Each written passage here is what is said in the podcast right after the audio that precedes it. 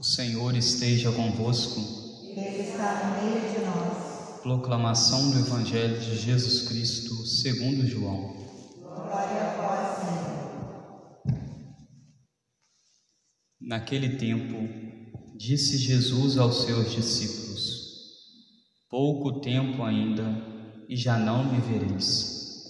E outra vez, pouco tempo, e me vereis de novo. Alguns dos seus discípulos disseram então entre si: O que significa o que ele nos está dizendo? Pouco tempo e não me vereis, e outra vez pouco tempo e me vereis de novo. E eu vou para junto do Pai. Diziam, pois, o que significa este pouco tempo? Não entendemos o que ele quer dizer. Jesus compreendeu que eles queriam interrogá-lo. Então disse-lhes: Estais discutindo entre vós, porque eu disse: Pouco tempo e já não me vereis, e outra vez pouco tempo e me vereis? Em verdade, em verdade vos digo: vós chorareis e vos lamentareis, mas o mundo se alegrará. Vós ficareis tristes, mas a vossa tristeza se transformará em alegria. Palavra da salvação. Glória a Senhor. Ave Maria, cheia de graça, o Senhor é convosco. Bendita sois vós entre as mulheres, e bendito é o fruto do vosso ventre, Jesus. Santa Maria, Mãe de Deus, rogai por nós, pecadores, agora e na hora de nossa morte. Caríssimos irmãos, celebramos hoje o dia de Nossa Senhora de Fátima e celebramos também esta quinta-feira da sexta semana da Páscoa. E a liturgia de hoje, acredito que ela tem como grande tema fazer-nos refletir sobre as principais verdades da nossa fé. Refletirmos sobre as verdades do catolicismo. Na primeira leitura que ouvimos, leitura retirada do livro dos Atos dos Apóstolos, nós vemos que São Paulo ele vai para a cidade de Corinto. Lá na cidade de Corinto ele começa então a anunciar, a falar de Deus. No entanto, muitos corações andavam fechados àquilo que São Paulo ensinava. Mas São Paulo não perdeu a esperança. A sua esperança estava em Deus, a sua esperança estava no Senhor. Por isso ele continuou mesmo assim, mesmo com os corações fechados, com os corações endurecidos, ele continuou evangelizando e falando do Pai. É importante nós lembrarmos que a cidade de Corinto era uma cidade na qual, na época, era uma cidade portuária se passavam várias pessoas, ali havia o porto, várias pessoas passavam para comercializar, haviam muitos visitantes na cidade. E uma vez que havia muitos visitantes, muitos turistas, muitos comerciantes por ali, aquela cidade era uma cidade que vivia longe dos ensinamentos de Deus. Era uma cidade onde a desonestidade e o roubo imperavam, uma cidade onde havia muita prostituição, uma cidade na qual se cultuavam falsos deuses, deuses pagãos. Se havia templos, mas templos erguidos a falsos deuses. E São Paulo chega ali com seu coração aberto, aberto à vontade de Deus, e começa então a evangelizar aquele lugar começa a evangelizar aquela cidade. E São Paulo escreve ao todo para aquela cidade quatro cartas. Nós temos apenas duas delas nos livros canônicos, os livros que entraram para as Sagradas Escrituras, chamadas de carta de 1 1 a Coríntios e de segundo a Coríntios. No entanto, é a primeira e a terceira carta de São Paulo que foi para o cano. Ele escreveu mais outras duas cartas, ao todo quatro cartas àquele povo. Ele ali ensinou, ali exortou durante o tempo que ele esteve, mas ele também escreveu. Tudo isso porque São Paulo havia nele uma grande preocupação com as almas. Ele tinha no seu coração uma preocupação com as almas, queria levar todos à verdade, queria conduzir todos à verdade do Evangelho, todos ao ensinamento de nosso Senhor. E nosso Senhor, querendo que todos os corações chegassem à verdade do Evangelho, anunciou essa verdade aos apóstolos. Anunciou e hoje, nesse discurso de despedida, São Paulo vem falar para os apóstolos que por pouco tempo eles não o veriam e por pouco tempo depois o veriam de novo. Se trata da, dos três estágios aos quais os apóstolos ficariam longe da verdade, longe do Cristo, mas que o veriam novamente. Num primeiro momento, quando Jesus morre, Jesus morre e aqueles apóstolos ficam sem verem o Cristo. Mas depois, quando Jesus ressuscita, eles conseguem ver Jesus novamente. Por pouco tempo não o veriam, mas depois, por pouco tempo, o veem novamente. Depois, eles não veem mais o Cristo, porque o Cristo sobe aos céus, ascende aos céus, volta para o Pai mas eles conseguem ainda ver o Cristo, ver o Cristo novamente quando aqueles apóstolos se reúnem para celebrarem a Eucaristia, a presença viva de Jesus. O Cristo Eucarístico é o tempo que eles veem Jesus novamente. Depois, por um outro tempo, eles não veem Jesus de novo. Esse outro tempo é nos momentos de perseguição, é nos momentos onde Cristo parecia estar afastado deles, mas no entanto, eles conseguiram depois contemplar a Cristo novamente quando mortos através do martírio vão depois para os céus e ali contemplam Deus face a face. É quando eles conseguem então ver Deus novamente.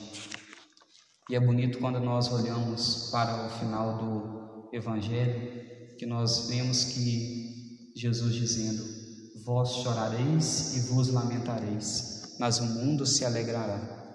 Se tratava do momento da paixão de Jesus, quando Jesus morreu. Os apóstolos choravam, se lamentavam. As mulheres de Jerusalém choravam e se lamentavam e o mundo se alegrava. O mundo se alegrava porque haviam crucificado Jesus, porque haviam matado Jesus. Aqueles apóstolos ficaram tristes, tristes nos momentos em que foram perseguidos, nos momentos em que tiveram de doar a sua vida ou serem mortos, ou entregavam a sua vida sendo mortos porque pregavam o Evangelho, porque viviam a sua fé. No entanto, essa tristeza deles se transformou em alegria. Se transformou em alegria quando eles contemplaram a face de Deus, quando eles foram para junto do Pai, foram para o céu. Essa é a verdade da nossa fé. Nós acreditamos na ressurreição, nós acreditamos na conversão. E é porque nós acreditamos na conversão que Nossa Senhora apareceu. Nossa Senhora apareceu durante seis vezes, sempre nos dias 13. 13 de maio, 13 de junho, 13 de julho, 13 de agosto, 13 de setembro e 13 de outubro. São as seis aparições da Virgem Maria aos pastorinhos de Fátima. Em todas as aparições, o que Nossa Senhora fez foi revelar as verdades de fé.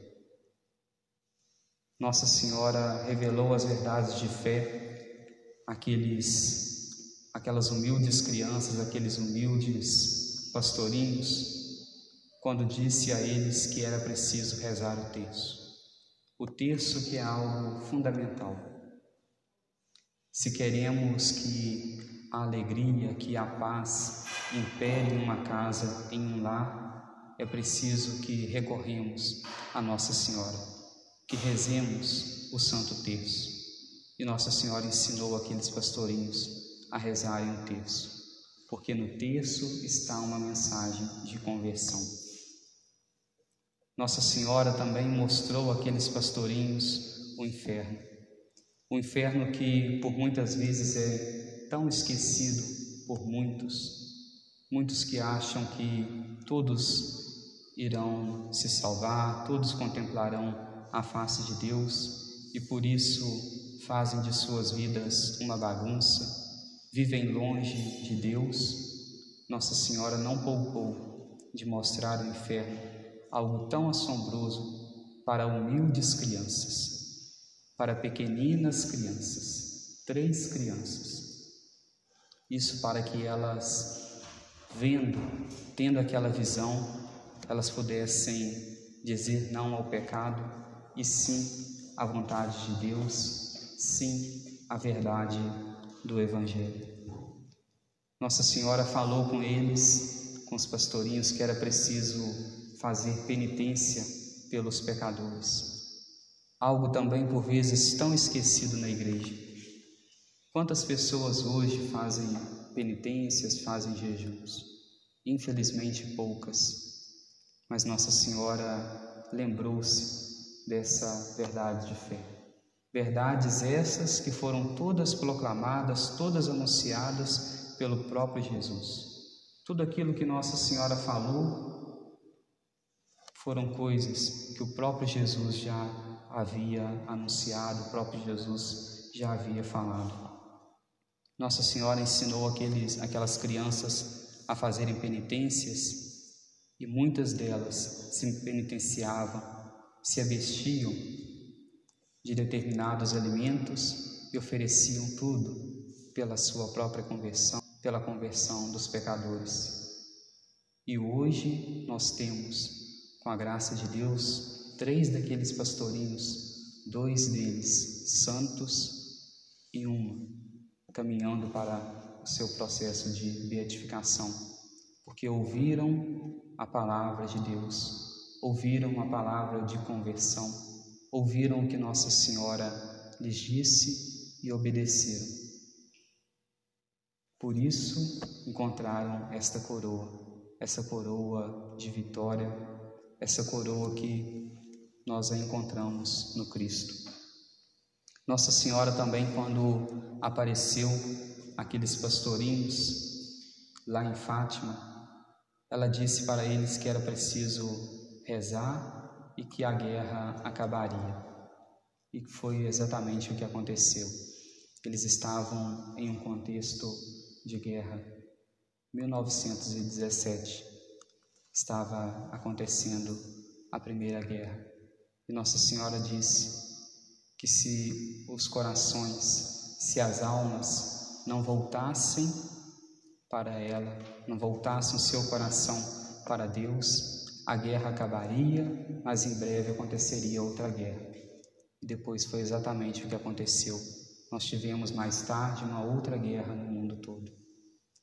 Nossa Senhora disse que era preciso consagrarem a Rússia. Na época, se em 1917 estava tendo a revolução comunista na Rússia. Nossa Senhora disse que se não consagrassem a Rússia, ela espalharia os seus males pelo mundo. E hoje o que nós vemos é essa revolução comunista em tantos países, não somente na Rússia, mas a Rússia conseguiu espalhar esse mal por todo o mundo. Espalhar esse mal que vem infiltrando nossas casas, os ambientes de trabalho, vem infiltrando a sociedade e por vezes até a Santa Igreja, a Igreja de Nosso Senhor. Mas nós precisamos sempre recorrer a Nossa Senhora para que as verdades do Evangelho, a verdade de Nosso Senhor, a mensagem de conversão não passe por despercebida, não fique esquecida. Nossa Senhora disse que aconteceria tudo isso, mas se recorrêssemos a ela, por fim o imaculado coração dela triunfaria. O coração dessa mãe deseja triunfar. Deseja triunfar sobre nós, seus filhos. Deseja triunfar sobre o mundo todo. Deseja triunfar sobre a igreja. Por isso, confiemos a nossa vida a Nossa Senhora. Abramos o nosso coração a ela e vivamos verdadeiramente esta conversão, esse espírito de penitência, esse espírito de arrependimento, para que nós também um dia possamos chegar ao reino dos céus, assim como chegou a Virgem Maria, assim como chegou tantos santos e santas, assim como chegou aquelas crianças, aqueles pastorinhos. E olhando para a imagem da Virgem Maria, Nossa Senhora, Nossa Senhora é a mesma. Vários lugares onde ela apareceu, ali ela foi recebendo títulos diferentes. Peçamos a ela que tenha de misericórdia de nós, que tenha de compaixão de nós, que tenha de compaixão dos nossos pecados. Ó Virgem Maria, não permitais que vivamos e não morramos em pecado mortal. Em pecado mortal não haveremos de viver e nem morrer, porque a Virgem Maria nos há de valer. Amém. Louvado seja nosso Senhor Jesus Cristo.